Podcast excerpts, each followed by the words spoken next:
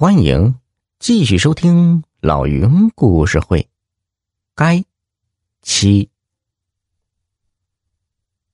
瞎子老云眼泪流了下来，仰天看了看暗淡的星空，说道：“唉，我该告诉你了，我的眼睛是怎么瞎的。早时的你爹打鸟用铁铳。”指啥打啥。有一天，我一连打了三只大雁。当我去捡大雁时，突然从天空冲下来十几只大雁，团团围住我，啄瞎了我的眼睛啊！我捂着堂姐的眼睛，突然明白，这就是杀生的报应啊！从此，我把铁铳扔到湖里。儿啊，这些日子爹白天夜里找你，就担心你像我一样遭到报应。其实，当大黑一次又一次放过你，我就想到了是你在湖边毒鸟。跟我去派出所吧，不然报应就在眼前。你看，你前面已经没有路可逃了。什么报应不报应的？鬼话！迷住了心窍的云小生根本听不进父亲的苦苦劝告。与其跟他爹去派出所，不如跳湖游过去。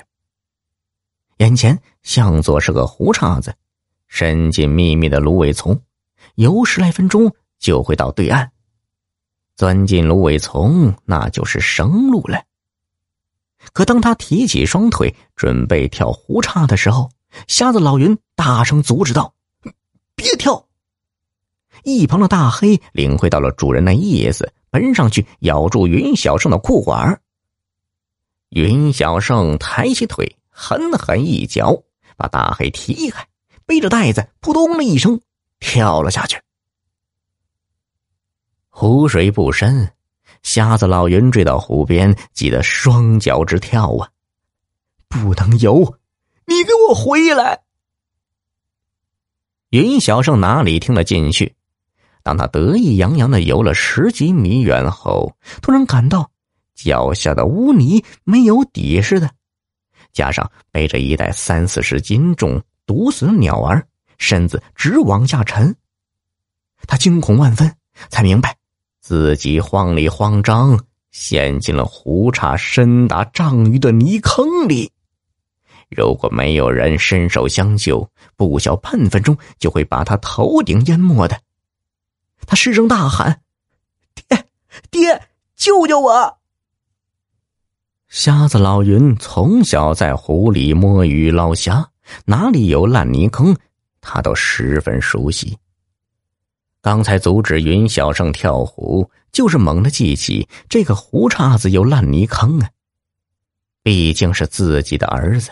他毫不犹豫的跳下去，然后一步步接近云小胜，喊着：“不要动，把手伸过来。”此时，烂泥已经陷没到云小胜的胸前，他感到呼吸困难。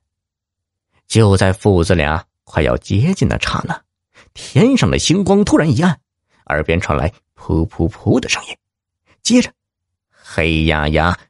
飞过来几十只大大小小的鸟儿，愤怒的在瞎子老云同云小胜之间穿梭飞扑，又像垒成一朵鸟墙，阻止瞎子老云伸手施救儿子。爹，爹，救救我！云小胜在烂泥坑里陷到了脖子，声音急促而绝望。儿子，儿子。完了，我已经救不了你了。尹小胜陷没烂泥坑前的最后一口气，喊出了为时已晚的教训：“爹，爹，我作孽太深，他们都逃命来了。要是刚才听了您的话，我会这样吗？爹，保重。”儿子不孝。瞎子老云泪水如线，大黑朝着胡叉呜呜的鸣叫着。清冷的夜空下，秋风萧瑟，青阳湖渐渐平静下来。听众朋友，本集已播讲完毕，要多多评论哦。